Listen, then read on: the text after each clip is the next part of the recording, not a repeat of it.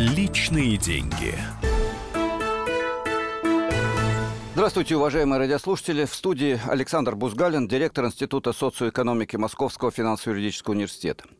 Программа «Личные деньги» в нашем с вами исполнении, именно в нашем с вами, поскольку диалоги идут постоянно, это разговор не только о том, какие деньги мы с вами получили от окошечка кассы, если говорить старомодно, где-то это сохраняется, какие деньги нам перечислили на карточку в качестве заработной платы, пенсии или еще каких-то финансовых поступлений, какие деньги мы потратили в магазине.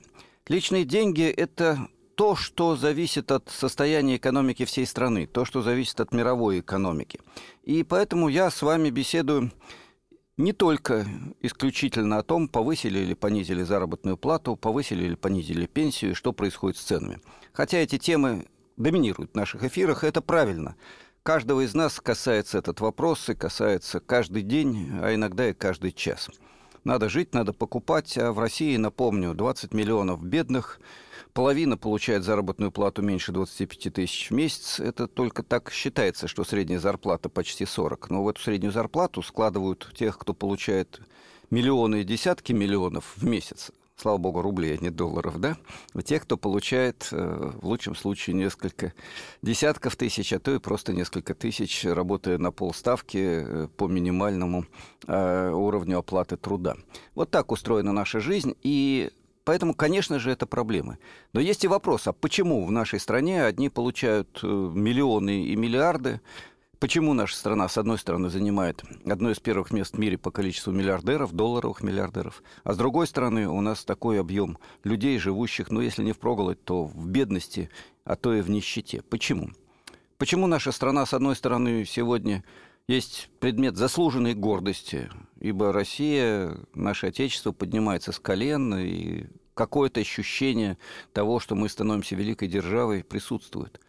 Но, с другой стороны, на Московском экономическом форуме один из пленарных докладчиков сказал фразу, ставшую своего рода афоризмом. «Мы производим впечатление великой державы, когда мы начнем производить хоть что-нибудь еще».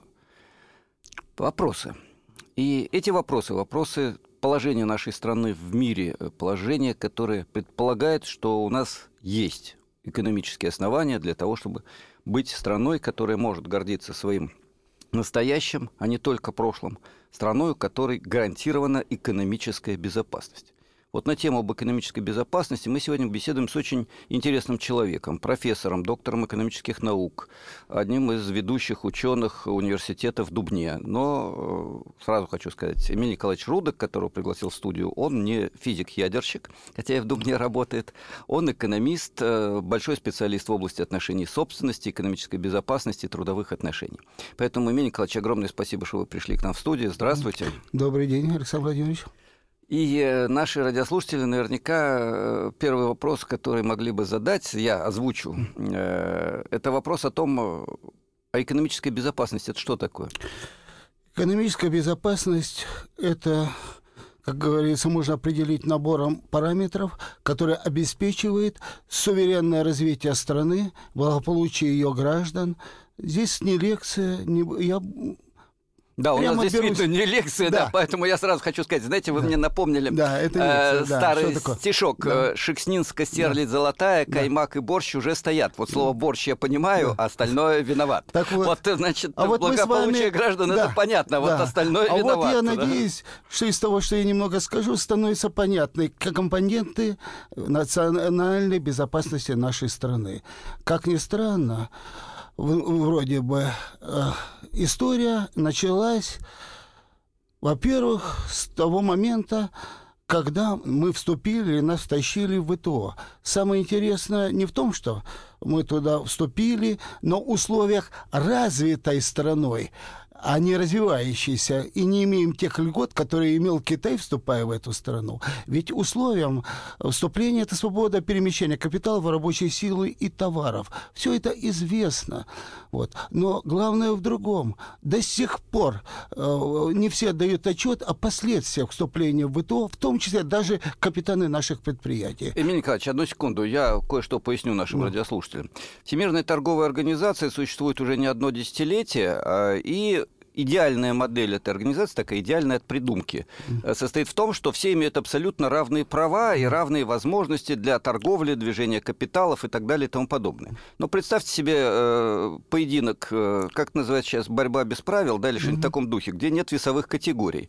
И вот э, по одну сторону баррикад, э, ну или на ринге в одном углу профессор Бузгалин, да, а в другом углу какой-нибудь супер-пупер каратист э, 120 килограмм веса. Ну и вот, пожалуйста, на равных условиях бейте друг другу морду.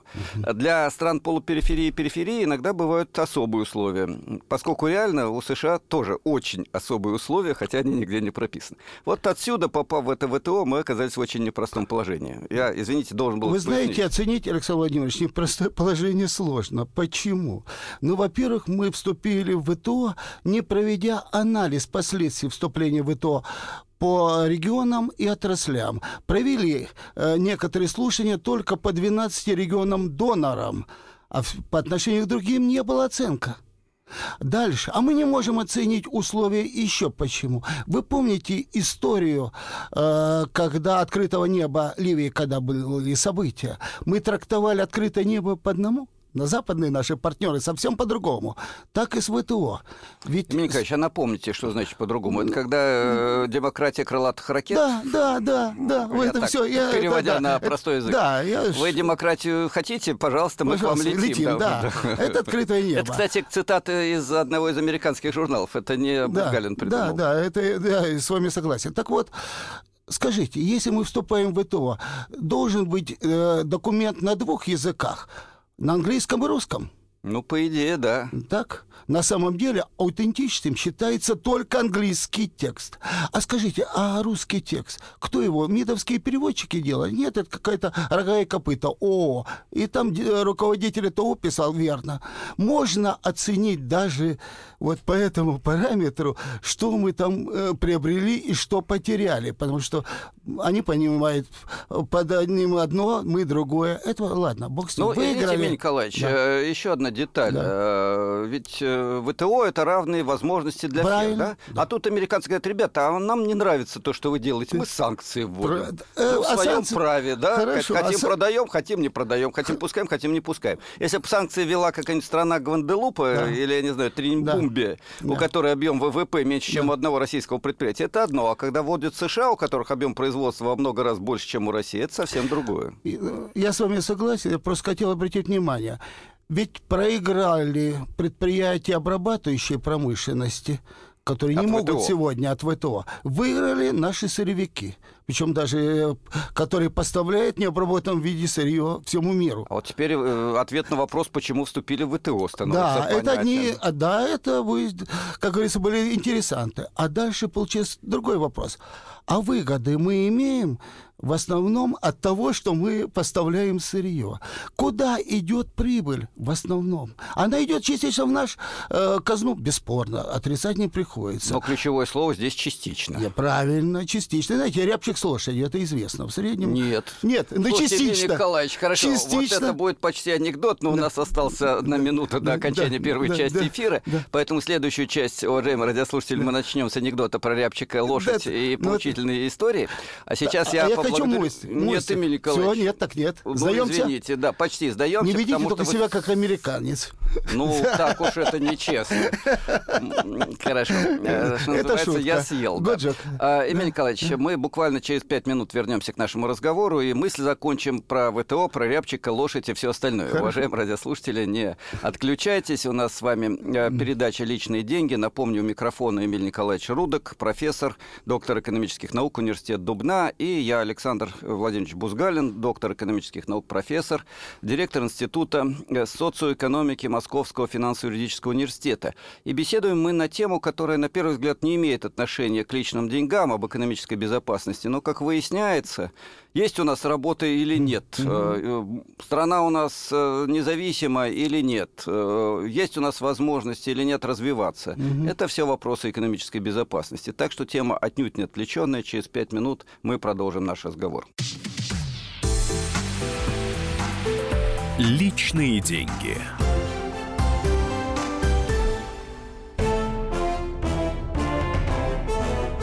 Товарищи солдаты и офицеры российской армии. Полковник Баронец разрешает обратиться. Звоните и задавайте накопившиеся вопросы. Угроза НАТО, жилье для военнослужащих и перевооружение России.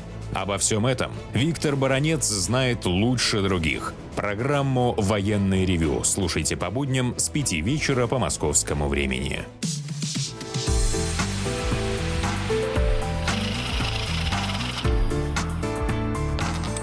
Личные деньги. Мы продолжаем наш разговор, уважаемые радиослушатели. В эфире э, программа «Личные деньги». Ее ведущий Александр Бузгалин, директор Института социоэкономики Московского финансово-юридического университета. И сегодня с нами в эфире Эмиль Николаевич Рудок, доктор экономических наук, профессор университета Дубна. И мы с вами обсуждаем тему экономической безопасности, ибо если этой безопасности нет, то и денег в нашем кармане, на нашем счету нет. Э, цены, извините, растут, э, а товары в лучшем случае импортные, и зависимость от другой страны – это не пустяк. Разговор с Эмилием Николаевичем мы прервали на самом интересном месте. Он чуть-чуть не закончил мысль, э, касающуюся, как ни странно, лошади и рябчика. Эмилий Николаевич, причем здесь лошадь и откуда взялся рябчик? Рябчик.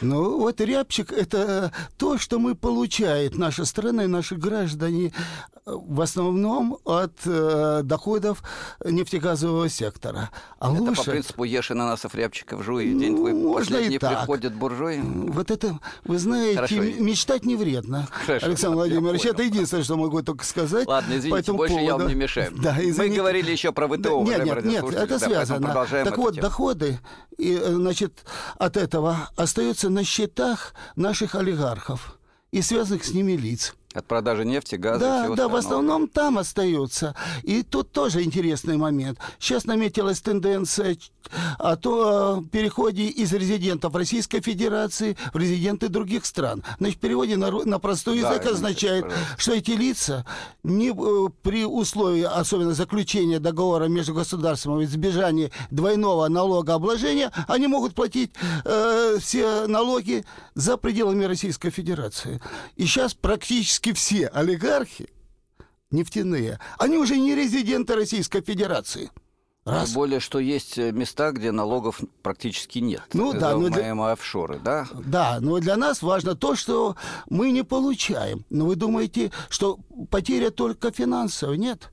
Справедливо Владимир Ильич Путин заметил, что у нас 90% крупных предприятий, э, с, как говорится, собственники или конечными бенефициариями, как он говорил, за речкой, то есть за границей. Иными словами... Конечный бенефициарий, это что Это тот, кто в конечном счете Я-то, конечно, знаю, Микач, вы не думаете, что нет, я плохой нет, профессор, нет, да? Но у нас нет. не все радиослушатели Я профессора. понимаю, я понимаю. Я с вами согласен. Так вот, конечно, это тот, кто в итоге извлекает выгоду из того, что и производит какое-то предприятие. Он конечный бенефициарий. Он не просто извлекает выгоду, он же и контролирует это предприятие. Тогда возникает еще и второй вопрос. Подождите, я сейчас приду, э, да. кать, mm-hmm. докажу, что я тоже профессор. Я сейчас процитирую э, американскую терминологию в данном случае. Есть такой термин инсайдеры, те, которые внутри сидят. Это не то, что конечный бенефициарий, но это те, кто контролирует финансовые, информационные потоки и основные права собственности. Видите, я тоже умею говорить по-умному. Да. Вы знаете, меня спровоцировали еще на одно э, американское расшифровку понятия агент влияния.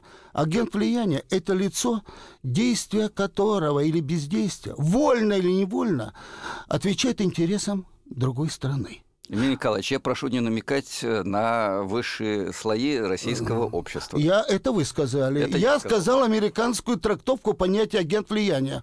Это вольно или невольно. Вот это еще вот Интересно, раз. а если вы храните э, деньги Тогда в ваши... банке не в России, если Значит, вы да. Э, государственную казну храните в американских да, ценных да, бумагах да, да, и да. так далее и тому подобное, да, кто? именно именно тот, кто принимал решения и э, осуществляет все эти действия, они являются агентами влияния в американском смысле этого термина. Да, мы очень корректно выразились. Выразились в американской, не в нашей, в американской. И, так вот, возвращаю, значит, момент. Да, мы, э, да, извините, я на секунду вас перебью, просто мы напомним да. э, с Эмилием Николаевичем Рудаком, что разговор об экономической безопасности начался с ВТО, из того, что вступление во Всемирную угу. торговую организацию для России, кстати, мы из нее да. не вышли, несмотря нет, на все нет. чудеса с санкциями.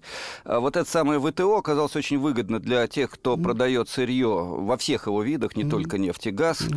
э, кто вывозит в результате значительную часть доходов за рубеж угу. э, и превращается, как сказал Эмилий Николаевич Рудок, в резидентов, то есть тех, кто живет и платит налоги не России, а любых других стран. Вот эта ситуация, да, в купе еще и с тем, что эти люди контролируют огромную часть э, крупнейших предприятий России, mm. по мнению руководства нашей страны. Вот это все э, ситуация, которая ставит под сомнение, действительно существует ли, высока ли экономическая безопасность России. Эмиль Николаевич, давайте попробуем подумать о том, вот кроме негатива, какие позитивы есть и какие могут быть позитивы и что для этого надо сделать? Вы позитивы связываете с чем? Вступлением в ВТО? Нет, с тем, чтобы мы были безопасны. Давайте так. Ну навер... или, может быть, с ВТО закончим. А то закончим, мы как-то... Да, давайте закончим, закончим с ВТО. Закончим, да, согласен. У нас осталось 5 минут, ну, и мы хорошо. как раз закончим Уговорили. ВТО, а про позитивы в последней части нашего... Нет, нет почему? Можем говорить о возможных, потенциальных позитивах. Нет, давайте сейчас про ВТО, а Давайте, потом... а вот, а по сути дела, это приводит к тому, что при разделении международного труда, когда мы производим в основном э, сырье в необработанном виде с малой степенью доработки, и, в общем-то, в загоне оказывается наше предприятие с обрабатывающей промышленностью, то вы понимаете, во-первых, сырье когда-то кончается ограничивается. Это очень странно, Эмиль Николаевич, ну, но вы правы. Ну, вы знаете, да, приходится... И знаете, чей опыт? Румыния уже был период, когда она экспортер нефти. Да. А потом она, оказалось, покупать вынуждена была сама. Кончилась нефть. Не надо здесь теоретических изысканий. Пример Румынии. И долг. А это одна из причин, когда Чаушеску, вот это недовольство народа, смело Чаушеску. Да, урок очень поучительный и очень важный. Итак, э, надо учитывать, природные ресурсы угу. исчерпаемые, да, угу. это раз. Два, э, исключительно продавая сырье, мы теряем что? Ну, извините, во-первых, мы теряем не только деньги в нашем кошельке и кошельке граждан, потому что закрывается предприятие, банкротится предприятие обрабатывающей промышленности. Соответственно, уменьшаются э, возможности финансирования бюджетников и масса других вещей. То есть это длинная цепочка, которая приводит к тому, что, во-первых, происходит э, обеднение населения, уже даже э, по этой причине, не только причин, там несколько, но мы, значит, э, происходит концентрация богатства в руках немногих. И вы понимаете, мне лично все равно, сколько яхт у Абрамовича и массы денег, по большому счету. Если у меня есть нормальная квартира, я могу жить себе более-менее достойно, путешествовать и так далее. И то, что у меня есть разница огромная мне это неприятно, но это не жизненно важно. Я более-менее спокойно. Но когда я вижу вот этот разрыв, и я нахожусь в категории муравьевых, которых вешают, то есть меня доводят. Либо я пенсионер, оказываюсь в положении, при той пенсии, что получает. Жить на это невозможно. Все говорят, кстати говоря, о потребительской корзине. Вот сейчас значит, да. предлагают приравнять МРОД к потребительской корзине. Весь... МРОД – это минимальный размер оплаты да. труда. Хорошо, согласен с вами. Так вот, э, потребительская, как считать? Как она сейчас считается? Не все знают. Она делится на две части. 50% на питание, 50% на все остальное. Да ни в чем себе нет отказывать. Да, но ведь понимаете, сейчас растут безумно тарифы, прочие цены и так далее. Не на продовольствие, на продовольствие тоже растет. Значит, поэтому 50 на 50 – это уже лукавство. И еще один момент, смешной случай, я просто прочитал и выяснил.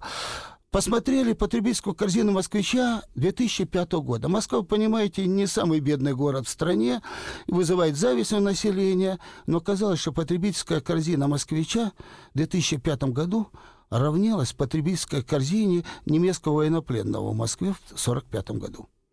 Да, ну сейчас, может, ситуация немножко получше. Лучше нет, да. конечно, я в этом не сомневаюсь. Но не качественно, да, к сожалению. Да, Вы знаете, да. вы мне напомнили другую историю из моего личного да. опыта. Я покупал себе лекарства mm-hmm. в аптеке, передо мной стояла бабульчика. Она mm-hmm. подходит, показывает рецепт, mm-hmm. ей говорят, с вас 126 рублей. Mm-hmm. Говорит, Милочка говорит, нет, я не могу купить очень дорогое лекарство, mm-hmm. пойду так. И ушла. 126 рублей очень дорогое лекарство. Это к вопросу о потребительской корзине, где на 10 тысяч надо купить и продовольствие, и заплатить за ЖКХ 5 тысяч, э, если у тебя более-менее сносная квартира, да? Я согласен. И, в одном Ладно, городе России... Мы э, Хорошо. должны заканчивать э, вторую часть нашего эфира. Извините, пожалуйста, значит, время оно неумолимо. Но у нас будет еще третья часть. Я напомню, мы говорили о том, что э, большим ударом по экономической безопасности России и, как ни странно, напрямую по кошельку граждан оказалось вступление России во Всемирную торговую организацию, которая выгодна, до сих пор выгодна для сырьевиков, Э, вывозящих значительную часть ресурсов, э, финансовых ресурсов из страны, э, что сказывается отрицательно на производстве в реальном секторе, на доходах граждан, поскольку деньги не поступают в бюджет от сырья, а доминирование сырьевой экономики приводит к сокращению экономики промышленной, сельскохозяйственной и любой другой. И рост в этом секторе в пару процентов – это не то счастье, которое необходимо нашей стране для того, чтобы обрести безопасность и дать возможность гражданам получать достойную заработную плату. О том, как решить эту проблему, мы будем размышлять буквально через пять минут, уважаемые радиослушатели. Напомню, у нас в эфире э, сегодня с вами Александр Бузгалин, директор Института социоэкономики Московского финансово-юридического университета, и Эмиль Рудок, профессор университета Дубна. Личные деньги. Главное аналитическое шоу страны. Михаил Зинович Юрьев, Михаил Владимирович Леонтьев. И в команде Анатолия Кузичева замена. Вместо Анатолия играет Илья Савельев. Но все остальное будет прежним. Это главтема. Они знают, как надо. Мы несем свою миссию выработать и донести до народа и руководства мысль о том, как должно быть. Программа «Главтема» на радио «Комсомольская правда». Слушайте в прямом эфире каждый четверг с 20.00 по московскому времени.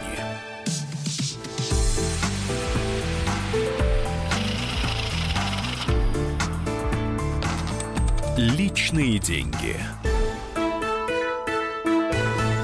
Мы продолжаем наш разговор, уважаемые радиослушатели. Программа «Личные деньги» сегодня обсуждает тему, которая, на первый взгляд, далека от э, кошелька и э, карточки каждого из нас с вами, но только на первый взгляд. Мы обсуждаем вопрос экономической безопасности. Почему вступление России в ВТО, про что мы уже забыли, разговаривая последние пару лет исключительно о санкциях, привело к доминированию сырьевого... Ну, точнее, не привело, резко усилило доминирование сырьевого сектора, оказалось выгодно для этого сектора. Чем это обернулось для нас с вами? И почему безопасность вопрос не пустяковый, даже если мы говорим не об армии и необходимости отражения той или другой прямой агрессии, если мы говорим об экономике. И, может быть, в экономике этот вопрос даже сегодня более актуален, поскольку тьфу -тьфу -тьфу, пока Россию войной никто не идет, но это тема особая. Мы говорим об экономике и личных деньгах. Говорим мы с Эмилием Николаевичем Рудоком, профессором, доктором экономических наук, университет Дубна. А я, э, Кать, напомню, директор Института социоэкономики Московского финансово-юридического университета. Эмилий Николаевич, мы говорили о том, как это все плохо, да, Кать, когда нет безопасности, доминируют сырьевики, да еще и и становящиеся резидентами не России, а совершенно других стран. А в каком направлении нам можно двигаться или надо еще что-то закончить про ситуацию сегодня? Вы знаете, э, э, давайте так. Чтобы слезть с нефтяной иглы, как любят у нас говорить, надо провести модернизацию нашей промышленности. Провести то, что, такой, да? то, что называется новой индустриализацией. Э, об этом все говорят необходимо, но для этого несколько должно быть условий. Ну, во-первых, стоит вопрос финансовым. Откуда найти деньги в условиях, тем более, санкций? Значит, станет вопрос, нравится кому-то наверху или нет, реальной борьбы с коррупцией. Ведь, понимаете, мы... Евгений Николаевич, я обещаю, что мы про коррупцию поговорим в одной из ближайших Хорошо, передач. Угов... Я специально вас приглашу на эту тему. Договорились. Вот, Хорошо, э, запис... я записал. Да, записал. Я записал. Да? Отлично, я записал. Радиослушатели, Хорошо, уважаемые без... коллеги, э, не обещаю, что завтра, да. но через пару недель обязательно Значит, что-нибудь здесь сложность в каком отношении? Проводить новую индустриализацию, а тем более переходить к новому типу экономики, который Владимир Владимирович Путин определил как цифровую. Правда, сразу замечу, что в разных странах под понятием цифровой экономики понимается главенство разное. В Соединенных Штатах это информационные технологии главенства. В, ФРГ это новый технологический уклад, который характеризуется не только э, информационным. ФРГ, если я не ошибаюсь, это промышленность да. 4.0 и умные фабрики. Да, да, да. да и да. это как раз нео, или как да, э, да. просто реиндустриализация. Ну, давайте посмотрим. Чтобы ее произвести, э, провести, необходимо главное человеч... Кто будет это делать? Вот. Люди. Вот. Люди, вот. не деньги. Вот. Люди. Вот. И тогда возникает вопрос. Скажите, я сейчас с самого начну. Как вы думаете, сколько у нас доля высококвалифицированных рабочих в общей массе рабочих?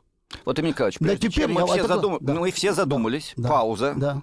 И я напоминаю, речь идет о том, что для решения проблем экономической безопасности нам нужна современная индустрия, mm-hmm. и не только индустрия, но прежде всего, наверное, с вашей точки зрения, индустрия. И для индустрии нужны не только и не столько деньги, сколько, как ни странно, да. люди. Итак, вопрос. Так Какова вот, доля квалифицированных По разным работников? оценкам от 3 до 5 процентов. Эмиль Николаевич, да вы что? Э, вы Рыжкова знаете такого? Нет, не оппозиционера, а бывшего главы советского правительства. Знаю. Очень Та... серьезный, ответственный товарищ. Цифра 5 процентов оптимистичная. Это его. Так, для начала. Теперь смотри. Речь идет о реальном секторе, естественно. Конечно, конечно. Да, потому конечно. что мы не Нет, оцениваем реальном, квалификацию реальном, работников рабочих. банков и Нет, так далее. работники. Я говорю о рабочих. Рабочих, да. Уточним рабочих. с самого начала. Да. Теперь давайте посмотрим. Внешне картина выглядит не такой страшной. Более того, даже благополучной. То есть, иными словами, так, вот возьмем по, с точки зрения профессионализма. Вы знаете, что наша страна по международным оценкам находится в числе лидеров по высокой квалификации работников. Как интересно. Объясню. Я сам готовил материал один. То есть я вроде образованием немало Обождите. занимался, но... Тем не менее, тем не менее, что считается высококвалифицированным по международной статистике? Лица, имеющие университетское образование с поправкой. А, Обождите, но без учета качества образования. Хорошо? Значит, Гениально. с, с поправкой на то, сколько у нас имеет липовых, купленных дипломов и так далее. При той деградации, это отдельная тема нашего профессионального образования, высшего, среднего, любого. Мы, конечно, впереди планеты да, всей. Тут, Эмиль Николаевич, я на секунду Да. отвлекусь э, от темы реиндустриализации. Ну, вы, Да. кстати, справедливо связали ее с наукой и образованием. Про науку Да. чуть позже, про образование уже сейчас. Действительно, э, по сравнению даже с Советским Союзом у нас стало больше лиц, получающих высшее образование на так сказать, 10 тысяч населения.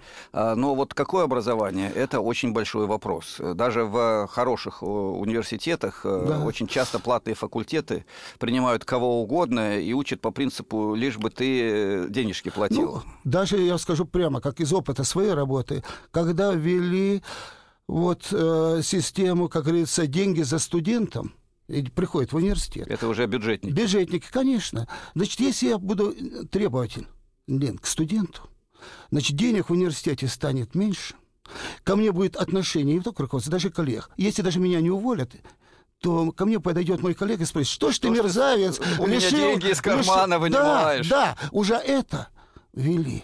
Вы знаете, сколько средний срок обучения э, в, в Сорбоне?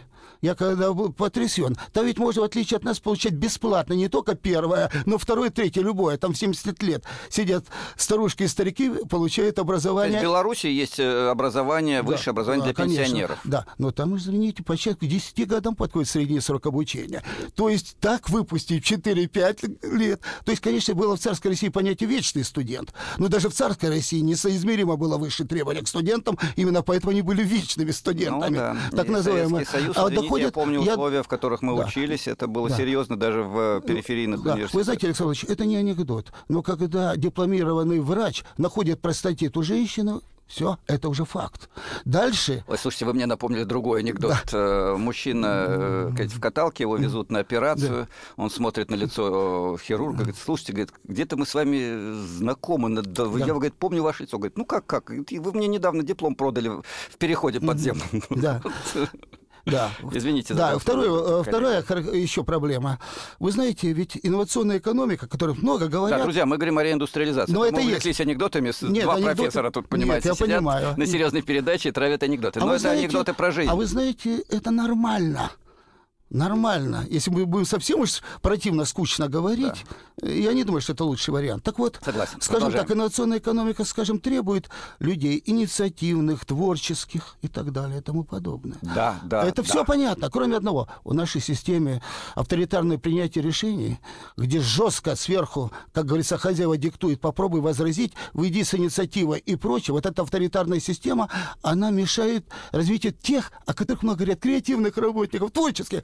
Какое творчество может быть при существующей системе исполнения власти на производстве? Это, значит, сразу. Я сейчас не буду говорить... Ты начальник, я дурак. И Великое даже не правило говорить, старых как- времен, к сожалению, работает на большинстве предприятий России и большинстве организаций России. Да, я не буду говорить о ЕГЭ, который, в общем-то, давайте так, наши люди, от, э, и когда в хорошую, меньше, может быть, в плохую, это творчество. И когда ЕГЭ, особенно надо отмечать, как говорится, один вопрос правильный из пяти, то это убивает творчески. Кстати еще я вам приведу один пример. Во Франции, когда был э, наплыв иммигрантов из э, Африки, они для них ввели вот подобие ЕГЭ. Все. А потом признали, что падает интеллектуальный уровень самих французов в ЦГ. Отказываются. Мы, мы о этом думаем. Кстати, э, вот И на- ваш покорный да. слуга Да. Кать, э, периодически Да. читает лекции в Кембридже Да. и даже имеет статус визит-профессора. Да. Это я так похвастаюсь немножко. Да. Кать, э, там вот, тестовая форма распространена крайне ограничена. В большинстве случаев студенты даже не задачки решают, хотя есть, конечно, математические дисциплины. Они пишут эссе.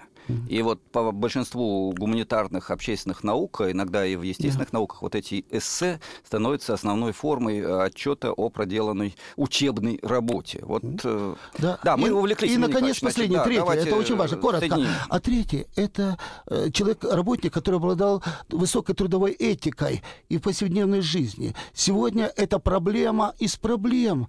Когда видят, когда не, не соблюдаются элементарные нормы, когда можно выиграть только нарушая закон, нормы, морали и так далее – такой работник становится огромной опасностью. Вот я, когда в Америке был, и в американской одной газете описали одном программисте. Он, обидевшись на что-то, на свое руководство, стер программу. И один программист за это только несколько миллионов долларов компания потеряла, несколько месяцев программа не шла. Я ж не буду говорить о том работнике одного из крупнейших французских банков, который наколол банк на 4 миллиарда евро, Пусть- играя деньгами банка.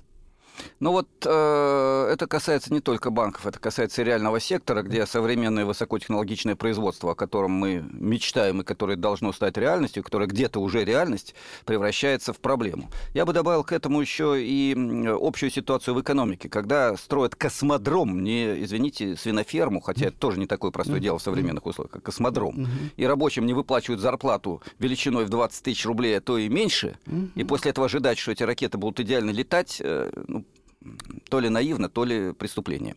А, Я напомню, о чем мы говорим с профессором Рудыком. А, У нас сегодня тема передачи «Экономическая безопасность» и в качестве альтернативы той ситуации, в которой оказалась Россия, страна, которая обладает огромными сырьевыми ресурсами, но, к сожалению, продает эти ресурсы в необработанном виде и очень много потеряла в области обрабатывающей промышленности, высоких технологий и так далее. Мы говорим о том, что нужна новая промышленность, нужна новая наука, нужно новое образование. И что сегодня вопрос упирается в значительной степени в людей. Людей, которые сегодня утратили высокий уровень квалификации, особенно если говорить о рабочих, а не о финансовом или транзакционном секторе. Людей, которые во многом находятся в положении авторитар... зависимости от авторитарного руководителя и не могут проявить свой творческий потенциал. Людей, которые утратили во многом трудовую этику и попали в положение зависимых, иногда полукрепостных, которым можно месяцами не выплачивать заработную плату. Вот здесь мы утыкаемся в проблему и личных денег, кошелька нашего с вами, счета в банке, карточки, и проблему безопасности страны в целом. Евгений У меня только единственное, осталось 10 пару копеек, минут. 10 Да, вот копеек, давайте 10 будем копеек. завершать. Еще я хотел обратить внимание. Уж Кудрина, нашего известного, как говорится, финансиста. советника Да, и прочее, прочее. У него есть центр финансов. исследований. Да. Он привел такие цифры, что за годы реформ из страны выехало более 14, на постоянном месте жить, 14 миллионов человек. Кстати говоря, для сравнения, после 17 года были изгнаны, вызнаны, но все в пределах выезд 2 миллиона человек. Скажите, вот ту экономику тоже надо порать. Еще одна потеря. Наиболее квалифицированные, творческие, умные люди в условиях отсутствия промышленной политики и возможности достойно здесь жить и работать, вынуждены уезжать. Это ли не позор для страны? Евгений Николаевич, э, вы мне напомнили спор, который у меня уже дважды был в разных эфирах с нашими оппонентами, восхвалявшими реформы 90-х годов, сейчас вот 25 лет сказать, тому, что начинал Гайдар Чубайс и компания, и они мне все рассказывали. А вот зато у нас не было гражданской войны и не было никаких потерь. Вот это никаких потерь, при том, что до миллиона человек была убыль населения в России, и мы потеряли интеллигентных людей сказать, в несколько раз больше, ну не будем так уж точные цифры приводить, да, 5-7 раз больше, чем потеряли э, во время иммиграции из Советского Союза после революции, это не потери, это шутка а огромное количество людей, которые превратились в нищих в стране, которая была богатой. Это не потери.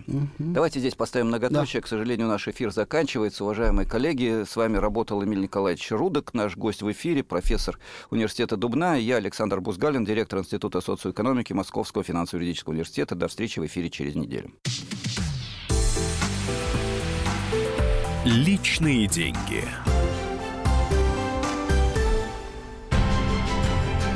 Будьте всегда в курсе событий. Установите на свой смартфон приложение «Радио Комсомольская правда». Слушайте в любой точке мира. Актуальные новости, эксклюзивные интервью, профессиональные комментарии. Доступны версии для iOS и Android. Радио «Комсомольская правда». В вашем мобильном.